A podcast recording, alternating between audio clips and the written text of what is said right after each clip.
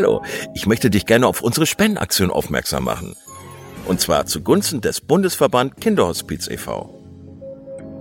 Wenn du auf die besondere Situation unheilbar und lebensverkürzt erkrankter Kinder hinweisen möchtest, dann gib uns eine Spende. Wir freuen uns über jeden Betrag. Machen wir doch einfach mal folgende Rechnung auf. Unsere Podcasts werden im Monat ungefähr 25.000 Mal gestreamt. Und angenommen jeder, der eine Folge hört, würde ein Euro spenden, dann werden wir ja echt ziemlich viel Geld zusammenbekommen. Ja, denk doch mal drüber nach. Und das kannst du dann über unsere Internetseite www.klinisch-relevant.de. Wir würden uns sehr darüber freuen, wenn du mit dabei wärst. Hallo und herzlich willkommen zum Klinisch Relevant Podcast, dem Fortbildungspodcast für alle, die im Bereich der Medizin beruflich tätig sind. Wir begrüßen dich ganz herzlich zu dieser Folge und freuen uns sehr, dass du heute eingeschaltet hast. Und nochmal ganz kurz, falls du Klinisch Relevant als Fortbildungsplattform noch nicht kennen solltest, laden wir dich ganz herzlich ein, weiterhin unsere Podcasts zu hören, beziehungsweise dich auf www.klinisch-relevant.de einmal umzuschauen. Wir bieten dir zweimal in der Woche neue Fortbildungsinhalte völlig kostenlos an. Und das Besondere an uns ist, dass wir selbst alle Teil der sogenannten Zielgruppe sind. Da wir also alle selber in medizinischen Fachberufen tätig sind, haben wir unsere Beiträge natürlich pharmafrei und völlig unabhängig für dich aufbereitet. Du kannst uns überall da anhören, wo es Podcasts gibt. Und natürlich auch auf unserer Internetseite unter www.klinisch-relevant.de. Hier findest du nicht nur tiefergehende Informationen zu unserem Projekt, sondern auch den Zugang zu unserer Online-Fortbildungsakademie, auf der du weitergehende Audio- und Videofortbildungen buchen kannst. Und bevor wir in den heutigen Beitrag einsteigen, noch der allgemeine Hinweis, dass das Ganze ausdrücklich nicht nur an Ärzte gerichtet ist, sondern an alle, die im Bereich Physiotherapie, Pflegeberufe, Ergotherapie und Logopädie zu tun haben. So, und nun wünschen wir dir ganz viel Spaß und viele Erkenntnisse beim Zuhören. Heute mit Dr. Christiane Kümpers und Professor Sven Perner von Podcast Pato aufs Ohr. Herzlich willkommen im Klinisch Relevant Podcast. Ich darf heute sprechen mit Frau Dr. Kümpers und mit Professor Perner aus Lübeck. Und äh, das ist mir eine große Ehre. Ich darf euch ähm, duzen, in dem Fall Charlotte und Sven. Herzlichen Dank, dass ihr heute Zeit habt für mich und für den Podcast und für das Gespräch, das wir geplant haben über den Pathologenberuf. Ähm, bevor wir jetzt anfangen, in dieses Thema reinzugehen, ähm, kurz nochmal was zu eurem Podcast. Ihr seid ja auch Podcaster. Äh, das finde ich sehr spannend. Ähm, wollt ihr kurz euch selber vorstellen und kurz was zu eurem Podcast erzählen? Charlotte, fang du an. Okay. Mit Vorstellung. Alles klar. Also erstmal vielen Dank für die Einladung. Wir haben uns sehr gefreut dass wir, nachdem wir eigentlich relativ kurz dabei sind mit unserem Podcast, jetzt schon zu einem Interview eingeladen wurden. Also da haben wir uns sehr gefreut. Ähm, ja, tatsächlich, also zur Vorstellung, ähm, ich bin Christiane Kümpers. Ich bin hier in Lübeck schon ewig. Also ich habe hier studiert und bin hier dann gnadenlos nach dem Studium hängen geblieben und bin jetzt seit fünf Jahren Fachärztin hier im Institut und seit circa fünf Jahren oder knapp sechs Jahren ist eben auch Sven Perner hier der Chef und damit mein Chef geworden. Und ich bin neben der Diagnostik hier gut beschäftigt damit, dass ich die Unterrichtsbeauftragte bin. Ich mache also ganz viel Unterricht hier in der allgemeinen Patho, das ist das dritte Studienjahr, und auch in der speziellen Pathologie im vierten Studienjahr und darf auch hier nebenbei etwas forschen. Lieber Kai, auch danke von meiner Seite für die Einladung zu deinem tollen Podcast. Äh, wie von Charlotte Kümpers schon angedeutet, also ich äh, bin hier in Lübeck, an der Uni Lübeck, Lehrstuhlinhaber und Direktor der Pathologie äh, und auch Leiter der Pathologie am Forschungszentrum Bostel. In der Tat, ja, wir haben auch vor kurzem einen ähm, Podcast gelauncht. Das kam aus einer Idee heraus, äh, die wir immer hatten am Ende von jedem Semester, wo wir typische Befunde aus der Pathologie vor äh, unseren Studenten erklärt haben. Und dieses Erklären von Befunden, das kam in, beim Studentenunterricht immer sehr gut an. Dann haben wir gedacht, komm, lass uns doch daraus einen Podcast machen. Ähm, der nennt sich übrigens Patho aufs Ohr. Und äh, da erklären wir eben so ganz prototypische Befunde aus der Pathologie mit allem drin, drum und dran. Und wie lange machen wir das jetzt? Seit vier Wochen haben, glaube ich, schon, Hm, also frisch, schon, ja. ja, schon gute 1000 äh, Downloads und du bist auf uns auch aufmerksam geworden. Also läuft, wie man heutzutage sagen wird. Absolut, absolut. Genau. Ich finde das ein tolles Projekt. Vor allem, weil ähm, ich mir das, glaube ich, als Student, als junger Arzt immer gewünscht hätte, sowas. Ähm, es ist ja so, dass wir in der Medizin uns immer weiter spezialisieren ähm, und immer mehr Fachidioten werden, wenn ich das so sagen darf. Wie muss man sich heutzutage eigentlich den Beruf von einem Pathologen vorstellen? Vielleicht könnt ihr da einen kurzen Einblick geben. Also Pathologie bringt mir ja so allgemein immer äh, in Verbindung mit Verbrechen und sonstiges. Das rührt ja aus den Medien ein bisschen, aus den Krimis, die so äh, am Sonntagabend zu sehen sind. Da wird der Rechtsmediziner immer als Pathologe bezeichnet. Aber das ist einfach schlichtweg falsch. Ähm, Ja. Die Abgrenzung Rechtsmediziner von Pathologen ist, dass der Rechtsmediziner sich äh, um um äh, Obduktionen bei Verstorbenen im Rahmen eines nicht natürlichen Todes oder Verdacht auf nicht natürlichen Todes kümmert. Und wir Pathologen kümmern uns um die Verstorbenen im klinischen Alltag äh, im Rahmen von natürlichen Tod. Aber jetzt muss man auch sagen, ja, das ist, die, ist der Ursprung der Pathologie, ist eben das Obduktionswesen, das Autopsiewesen. Ähm, heutzutage beschäftigen wir uns, glaube ich, nur noch zu fünf Prozent unserer Zeit in einem Institut wie unserem mit dem Obduktionswesen. Wir beschäftigen uns mit in 95 Prozent der Zeit äh, mit äh, Organen, Organteilen, Biopsien oder auch Zytologien von lebenden Menschen, die gerade bei uns im Krankenhaus zur Behandlung sind. Ich glaube, das ist so ganz kurz zusammengefasst, oder Charlotte?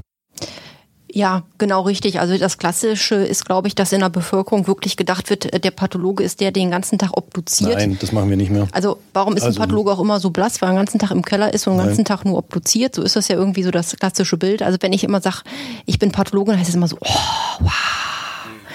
Und wenn ich dann, ne, und, ja, Ist, ist es denn so, dass ihr den ganzen Tag vor dem Mikroskop sitzt?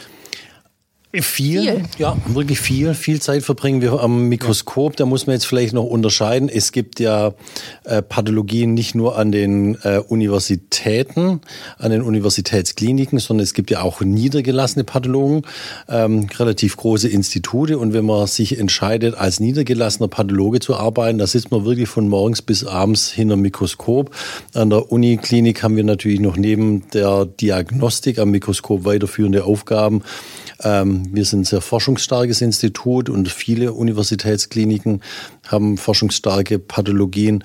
Ähm, wir machen noch die äh, Lehre für unsere äh, Studierenden. Ähm, das sind schon noch Aufgaben, die uns auch noch nebenher beschäftigen. Ja. Du hast es gerade schon gesagt, Sven, es gibt ähm, sozusagen niedergelassene Pathologen, also ähm, Kollegen, die in Praxen arbeiten. Das sind ja meistens auch große, große Strukturen, wenn ich das richtig mitbekommen Ja. habe. Ähm, also das heißt, dass äh, ja an Universitätskliniken auch andere Formen von Krankheiten untersucht werden. Also ist das Spektrum anders von den, von den Fällen, die man da untersucht? Oder würdest du sagen, dass das überschneidet sich auch? Ah, überschneidet sich sicherlich auch und insgesamt ist gerade so ein gewisser Trendwechsel auch zu merken. Also früher war es wirklich immer so, die, ähm, die Patho-Institute am Universitätsklinikum ähm, hatten schon immer die komplexeren, die größeren Fälle, weil eh- das liegt eben an der Natur eines Universitätsklinikums als Maximalversorger. Da sind die schwierigeren, stärkeren äh, Krankheiten werden da vertreten und dementsprechend ist auch unser Spektrum die niedergelassenen Pathologen haben viel das einzelne Gut von äh, anderen äh, klinischen Praxen versorgt oder von kleineren Krankenhäusern. Aber da ist mittlerweile auch ein starker Trend zu sehen äh, in Richtung, dass so die kleinen Pathopraxen es immer weniger gibt, die Ein-Zwei-Mann-Praxen immer weniger gibt. Die schließen sich zusammen zu großen Praxen und versorgen dementsprechend auch große Krankenhäuser, große städtische Krankenhäuser, auch Maximalversorger, wo sich äh, sozusagen das äh, Einsendegut und die Krankheitsbilder zwischen niedergelassenen Pathologen und Universitätspathologen immer mehr angleicht. Welche Spezialisierung gibt es innerhalb der Patholo äh, Pathologie? Also gibt es da Unterformen, Unterspezialisierungen, die man ja auch durchlaufen kann, wenn man, wenn man sich für die Karriere in der Pathologie entscheidet? Also Nein, formell nicht. Die, die Ausbildung zum Pathologen ist die Ausbildung zum Pathologen. Das einzige Organsystem, das einen eigenen Facharzt hat in der Pathologie, ist der Neuropathologe aber alle anderen Organsysteme werden subsumiert unter der Pathologie. Wir haben zwar eine Spezialisierung und wir kommen auch an der Spezialisierung nicht mehr vorbei, aber die gibt's nicht nominell, sondern immer aus einem gewissen eigenen Interesse zu einem Organ oder Organsystem oder eben auch oft an den Universitätskliniken eben getriggert aus der Wissenschaft des Einzelnen. Oder Charlotte, was würdest mhm. du sagen? Ja, genau so ist das. Und das macht natürlich auch durchaus Sinn, wenn man sich ja natürlich überlegt, es gibt ja diverse Fachrichtungen und die haben sozusagen ihre Organe und ihr Gebiet.